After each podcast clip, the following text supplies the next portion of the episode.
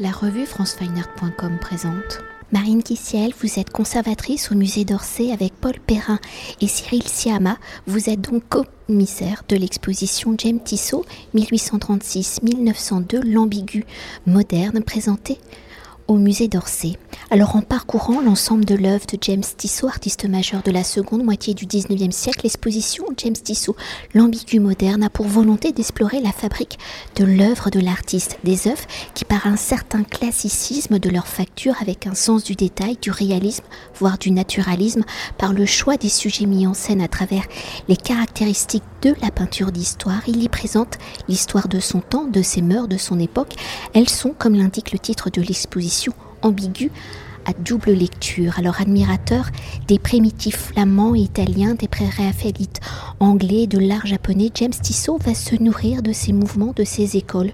Une œuvre qu'il va construire entre les deux côtés de la Manche, entre Paris et Londres, où il va s'attacher à représenter ses contemporains, principalement la société anglaise victorienne, les aristocrates, la parisienne. Alors pour mieux appréhender la touche, l'identité si particulière des œuvres de James Tissot, où il va se former à la fin des années 1850 en suivant les cours de Hippolyte Flandrin et de Louis Lamotte, à l'école donc des beaux-arts de Paris, peut-on d'abord s'attarder sur ses débuts, sur l'origine de sa touche picturale. Alors né en 1836 à Nantes dans une famille de marchands, son père est drapier, sa mère est modeliste. Par son éducation et loin de la scène artistique, rien ne prédestinait James Tissot à devenir artiste. Alors en arrivant à Paris en 1856, il va approcher son métier de peintre dans un univers où divers mouvements se côtoient.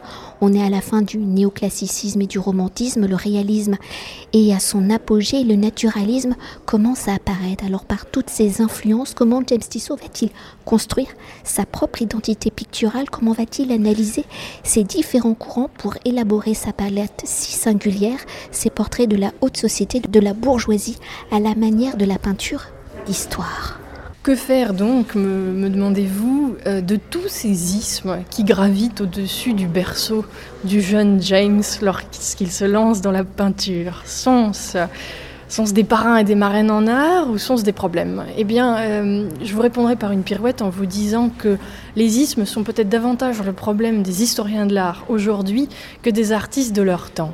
Ce qui est sûr, c'est que la peinture en France, à Paris, dans les années 1850, est à la fois euh, dans le sentiment de sa fin, qui est toujours une inquiétude, n'est-ce pas Et dans la certitude que le renouveau arrive.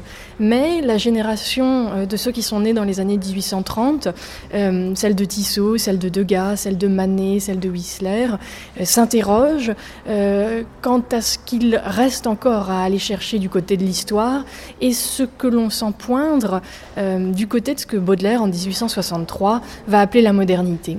Et Tissot, au moment où il se forme, au moment où il forme aussi sa personnalité artistique au moment de grands échanges avec euh, le jeune Degas qui sera un grand ami.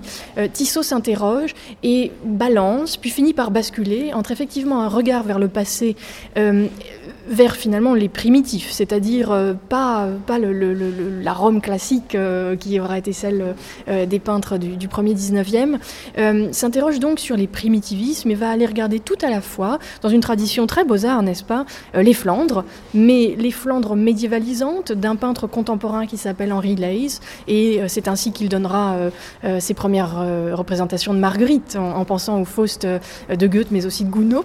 Et puis, euh, il ira regarder aussi l'Italie, qui est celle, euh, non pas de Rome, non pas de, Florence, c'est-à-dire l'Italie classique, mais celle en fait de Carpaccio, celle de Bellini, celle de, donc de, Milan et, euh, et de Venise. Et ainsi, Tissot n'aura aucun mal peu après, euh, après avoir affûté ses, pinceaux plutôt que ses couteaux sur euh, l'idée du moderne qu'il va euh, emprunter dans la veine de Courbet, mais aussi de Manet et de Whistler, ce qui nous vaut les très belles deux sœurs, qui sont des dames en blanc dans un arrière-plan de, plein air. Tissot va donc n'avoir aucun mal à aller regarder d'autres formes de primitivisme, qui sont en fait des ferments de la modernité très particulière de ces années-là, c'est-à-dire le Japon, et, et bien sûr les pré-raphaélites, qui, durant l'ère victorienne, amène une forme de sincérité, de naïveté dans une peinture qui est néanmoins, c'est paradoxal et en même temps extrêmement éloquent, tout à fait de son temps et tout à fait moderne.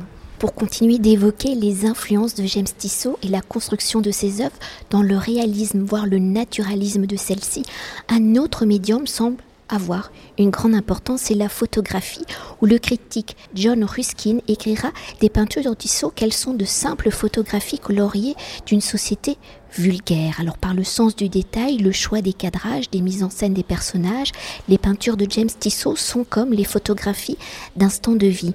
Alors sait-on si James Tissot pratiquait la photographie dans la consultation de ses correspondances, de ses archives. James Tissot évoque-t-il la photographie comme un outil de travail à l'analyse de sa peinture? Comment détourne-t-il, réinterprète-t-il les codes de cette photographie et par la dimension photographique de son œuvre?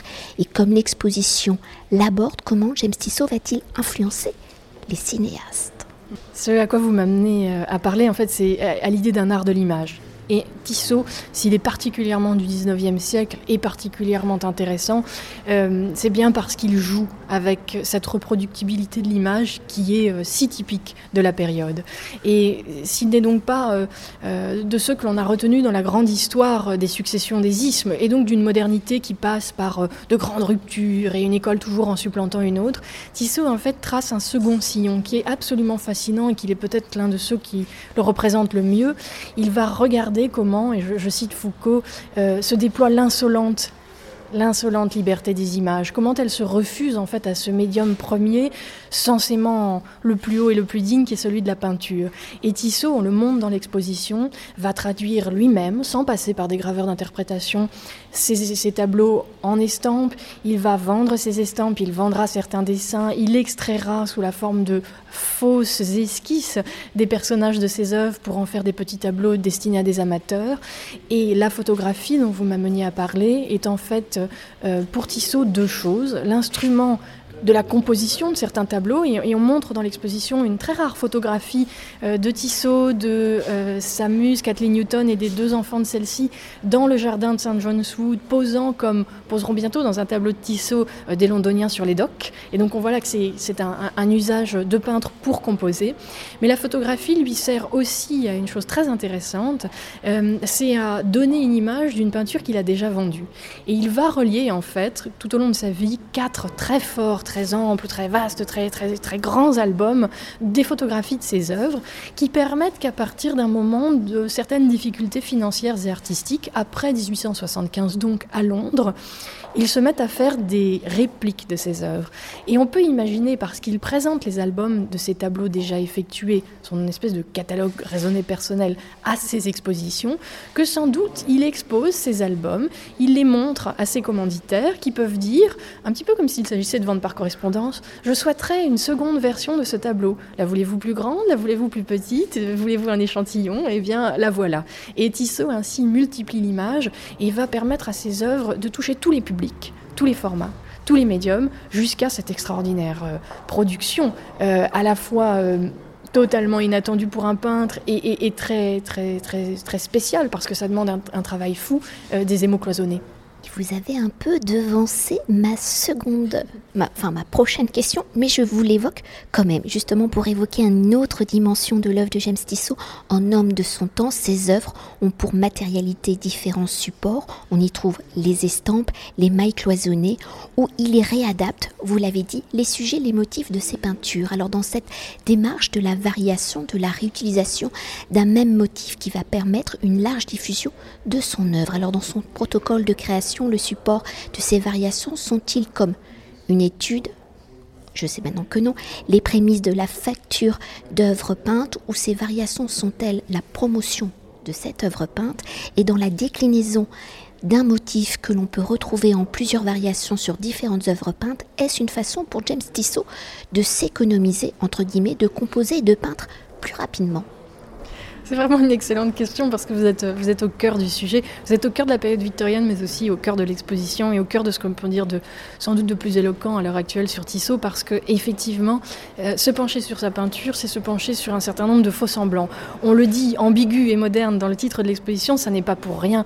Et effectivement, Tissot produit des œuvres comme comme on l'a enseigné pendant, pendant des siècles, c'est-à-dire en passant par le dessin, par l'étude, l'ébauche, l'esquisse et enfin le tableau final. Mais il va aussi à rebours et va produire de fausses ébauches après avoir produit le tableau, va multiplier par le dessin et la gravure ce que peut-être en fait il a déjà peint et, tous les allers-retours et tous les sens euh, inverses euh, sont possibles, ce qui lui permet en fait de, de, multiplier vraiment ses œuvres et de toucher tous les publics. Et en cela, il est euh, un habile commerçant, on peut le dire aussi, et, donc ben, c'est un homme qui continue, ainsi qu'il a été son père, d'être un personnage presque balsacien. c'est un, c'est un, homme qui flaire ce que son siècle veut et qui va quitter les grands portraits d'apparat du Second Empire. Après tout, l'Empire est tombé, on est ensuite en République ou en Angleterre, dans une grande société où il fréquente beaucoup les, les, marchands, les industriels, euh, ceux qui font des chemins de fer et qui ont des usines, et il va savoir leur parler. Euh, on multiplie l'argent, on multiplie les images, on multiplie les effigies, on multiplie les sens et on multiplie euh, eh bien, les interrogations aussi. Et peut-être dans le prolongement de la variation, peut-on également évoquer la sérialité des œuvres de James Tissot avec le cycle L'enfant prodige et le cycle La femme à Paris? Alors quelles sont les origines de ces deux grands cycles et comment ces deux cycles se déplacent, se placent-ils dans la carrière de James Tissot? Alors, ce sont finalement euh, deux réponses différentes qu'il faut vous faire. La, première, concernant l'enfant prodigue, euh, c'est de vous dire que Tissot s'est attaché, semble-t-il, véritablement à ce motif dans lequel peut-être il s'est reconnu, euh, puisqu'il l'a représenté à la toute fin des années 50, début des années 1860, dans deux tableaux qui montrent donc son regard successif vers les Flandres et vers l'Italie des primitifs. Et puis, il reprend ce thème en 1880, à la toute fin de la période londonienne, et ne cessera d'exposer les quatre tableaux de ce fils prodigue que cette fois-ci il représente dans la vie moderne, euh, au Japon, euh, à Londres. Euh, il les exposera aux expositions universelles, il finira par les donner à l'État. Donc ça compte beaucoup pour lui, et il semblerait que ce soit là un motif de, finalement, de, génialité, de repentance, de prodigalité et, et, d'interrogation sur, sur les moyens vrais d'une vie, peut-être d'une peinture aussi. Quant à la femme à Paris, c'est tout autre chose. Il s'agit là véritablement d'un cycle qu'il peint en, une fois, si vous me permettez cette, presque cet abus de langage, ça lui prend entre deux et trois ans. Et il va exposer les 15 tableaux tout ensemble, non pas au salon, mais dans une galerie privée à Paris en 85, à Londres quelques mois plus tard. Euh, manière cette fois-ci kaléidoscopique de représenter la femme, grand sujet de son œuvre, l'un des grands sujets de son œuvre, à Paris, à Paris qu'il retrouve. Mais les critiques anglais ainsi que les critiques français seront assez acerbes. Cette euh, femme qui est peut-être en fait une démultiplication de, de sa muse disparue, Kathleen Newton, eh bien cette femme euh, cette femme à Paris est trop londonienne pour les Parisiens et trop française pour les Londoniens. Et peut-être pour conclure notre entretien en homme de son temps du Second Empire, de la Commune de Paris, de sa période anglaise de 1871 à 1882, comment la vie politique française, entre guillemets, ses conséquences vont-elles impacter l'œuvre de James Tissot? Le premier point d'impact, euh, heureusement, ce n'est pas une, balle qui touche Tissot, mais enfin, ce sont un certain nombre qui virevoltent autour de lui. Euh, c'est tout d'abord son engagement dans la défense de Paris lors euh, des, suites finalement de cette guerre franco-prussienne que le Second Empire perd et où il se perd, puisque la, République est proclamée début septembre à Paris. Mais enfin, il faut défendre Paris contre l'avancée des Prussiens et Tissot, avec Manet, avec Degas et avec tant d'autres jeunes hommes de, de ce temps, s'engage pour la défense de Paris.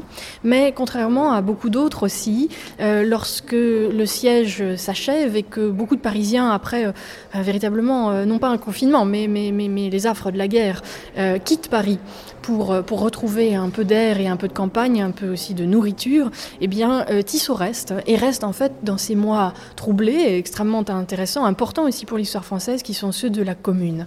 Et Tissot restant, lui qui fut le peintre des élites du Second Empire, lors de ces mois révolutionnaires, s'engageant dans un service d'ambulance, euh, étonne, étonne jusqu'à ces historiens qui ne savent, quoique nous ayons retrouvé de nouvelles de nouvelles archives euh, qui ne savent toujours pas en fait s'il fut ou non communard. Toujours est-il que euh, impliqué ou non dans les événements de la commune, il s'en va à Londres juste après la semaine sanglante. Et euh, c'est peut-être une décision qui est celle de l'exil, mais c'est aussi sans doute la volonté de relancer une carrière dans un théâtre artistique vibrant, Londres, euh, alors que Paris est en ruine et que y faire de la peinture, chercher à la vendre, ça n'est plus du tout une évidence. Et voilà donc comment euh, Tissot se retrouve à Londres. Là, c'est la grande histoire dont je vous parle. Mais c'est aussi la petite histoire dont il faut parler sans doute, celle des individus qui n'est pas moins importante dans le cours d'une vie, puisque Tissot revient à Paris après la mort de Kathleen Newton. C'est donc là euh, le décès de son aimé qui l'amène à revenir à Paris et sans doute à verser dans un retour à la religion, voire au mysticisme, qui l'amènera alors vers une histoire pluriséculaire, puisqu'il va retrouver les de la vie du Christ à Jérusalem lors de trois voyages. Et en cela, il trouve encore le cours non plus seulement historique, mais intellectuel de son temps, puisqu'il est au cœur des débats de la Troisième République, qui va, vous le savez, euh, aboutir à la séparation de l'Église et de l'État au tout début du XXe siècle. Et Tissot ne le verra pas, mais représenté en archéologue presque, en naturaliste en tout cas, avec le document, les lieux de la vie du Christ et jusqu'à la vie de celui-ci, c'est prendre en fait une part euh, très importante à un débat qui parle de l'humanité et de la divinité du Christ et donc euh, qui agite euh, la Troisième République. Merci. Mais merci à vous. Cet entretien a été réalisé par franceweiner.com.